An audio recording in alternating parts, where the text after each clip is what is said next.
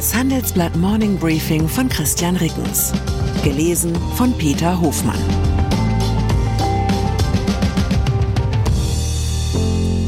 Guten Morgen allerseits. Heute ist Dienstag, der 9. Mai. Und das sind unsere Themen.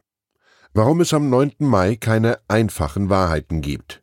EU plant Sanktionen gegen chinesische Russlandlieferanten. Mark Zuckerberg kämpft jetzt Jiu-Jitsu. Nach einer kurzen Unterbrechung geht es gleich weiter. Bleiben Sie dran.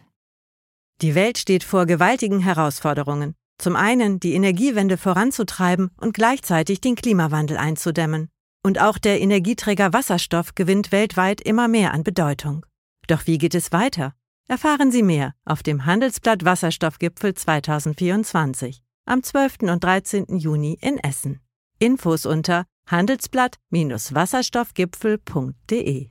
Mit dem Vorteilscode Wasserstoff 2024 erhalten Sie einen Rabatt von 15% auf die Tickets. Konflikte. Am 8. Mai 1945 um 23.01 Uhr mitteleuropäischer Zeit hat der Zweite Weltkrieg in Europa mit der bedingungslosen Kapitulation der deutschen Wehrmacht geendet.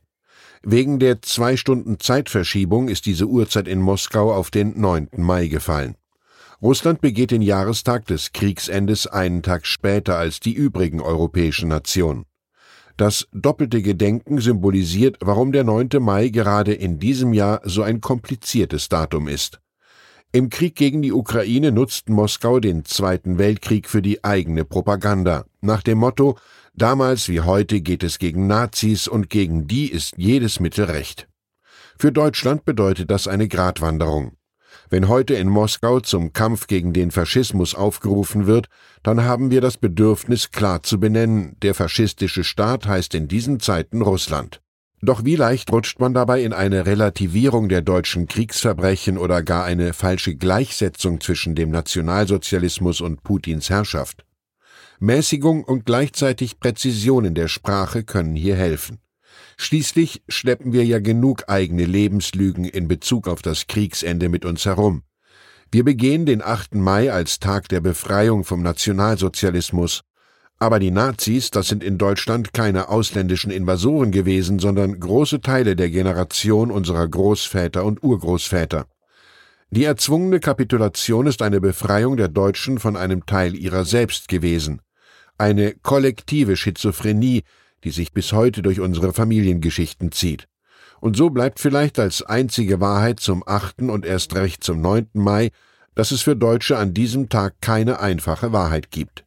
Zur traditionellen Siegesparade in Moskau kann Wladimir Putin übrigens heute eine ungewohnt große Gästeriege begrüßen.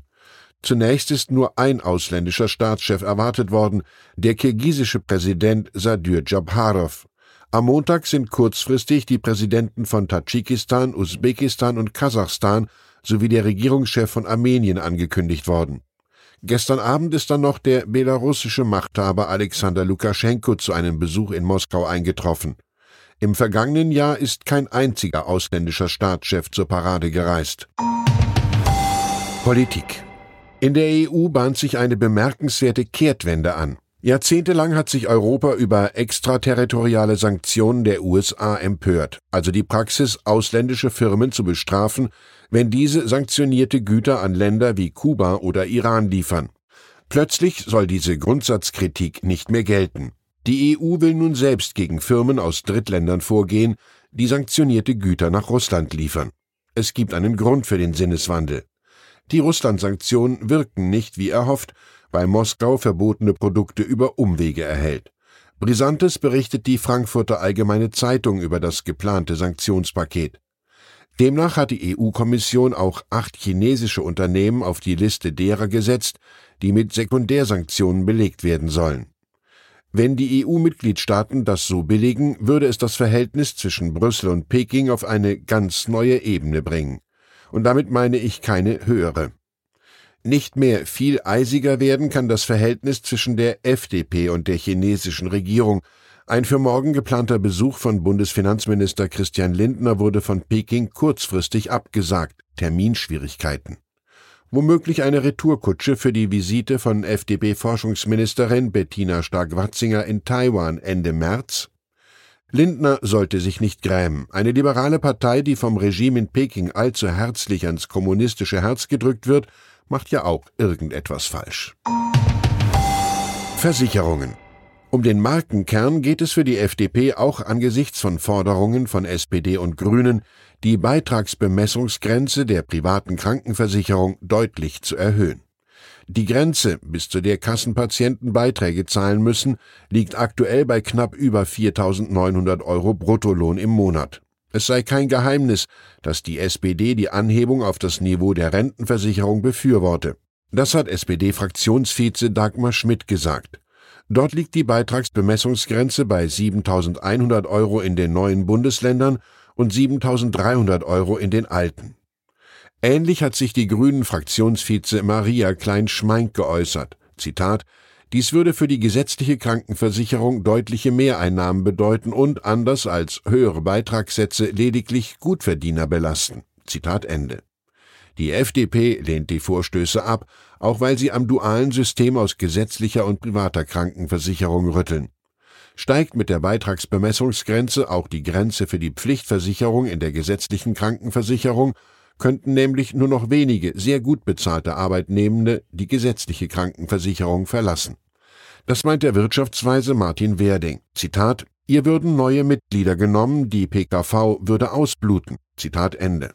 Was halten Sie von diesem Vorschlag? Hat die private Krankenversicherung noch eine Zukunft oder würden Sie eine Bürgerversicherung bevorzugen, in die alle einzahlen? Schreiben Sie uns Ihre Meinung in wenigen Sätzen an forum.handelsblatt.com. Ausgewählte Beiträge veröffentlichen wir mit Namensnennung am Donnerstag gedruckt und online. In jedem Fall bleibt der privaten Krankenversicherung noch eine große Versichertengruppe, die Beamten. Sie dürfen unabhängig von ihrem Einkommen in die private. Schreibt man das derzeitige Wachstumstempo der Bundesbehörden einige hundert Jahre in die Zukunft fort, erkennt man die Lösung des Problems, wenn erst alle Deutschen für den Staat arbeiten, dann ist die private Krankenversicherung die wahre Bürgerversicherung und die Zweiteilung des Gesundheitssystems hat ein Ende. Sport. Eine gute Krankenversicherung besitzt hoffentlich Mark Zuckerberg. Der Meta-Chef hat ein neues Hobby für sich entdeckt, die brasilianische Spielart des Jiu-Jitsu. Bei seinem ersten Turnier im kalifornischen Redwood City hat der 38-jährige Tech-Milliardär nun gleich eine Gold- und eine Silbermedaille in der Kampfsportart gewonnen. Das hat er auf seinem hauseigenen Dienst Instagram gepostet. Move fast and break things.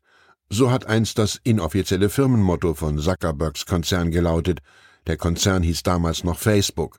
Sich schnell bewegen und Dinge kaputt machen. Das bezieht Zuckerberg jetzt offenbar auf Kreuzbänder und Bandscheiben. Ich wünsche Ihnen einen Tag, an dem Sie schön auf der Matte bleiben. Herzliche Grüße, Ihr Christian Rickens. Zur aktuellen Lage in der Ukraine. Warum der Ukraine-Krieg Europa geeint hat. Europa setzt sich quer durch die Parteien für eine Unterstützung der Ukraine ein. Doch diese Einigkeit ist alles andere als gesichert, warnen Ivan Krastev und Mark Leonard. Zwischen Zensur und Propaganda. Hunderte russische Wissenschaftler haben seit Kriegsbeginn ihr Land verlassen. Wer geblieben ist, arbeitet unter politischem Druck und die Forschung leidet. Weitere Nachrichten finden Sie fortlaufend auf handelsblatt.com/Ukraine. Fintech, Banken und Festival gehen nicht zusammen? Geht doch, und zwar in Berlin. Am 24. und 25. April 2024 öffnet die Messe Berlin ihre Türen für die FIBE, das neue Fintech-Festival Europas. Die FIBE richtet sich an das gesamte Fintech-Ökosystem, vom Startup über Investoren und klassische Banken bis hin zur Politik.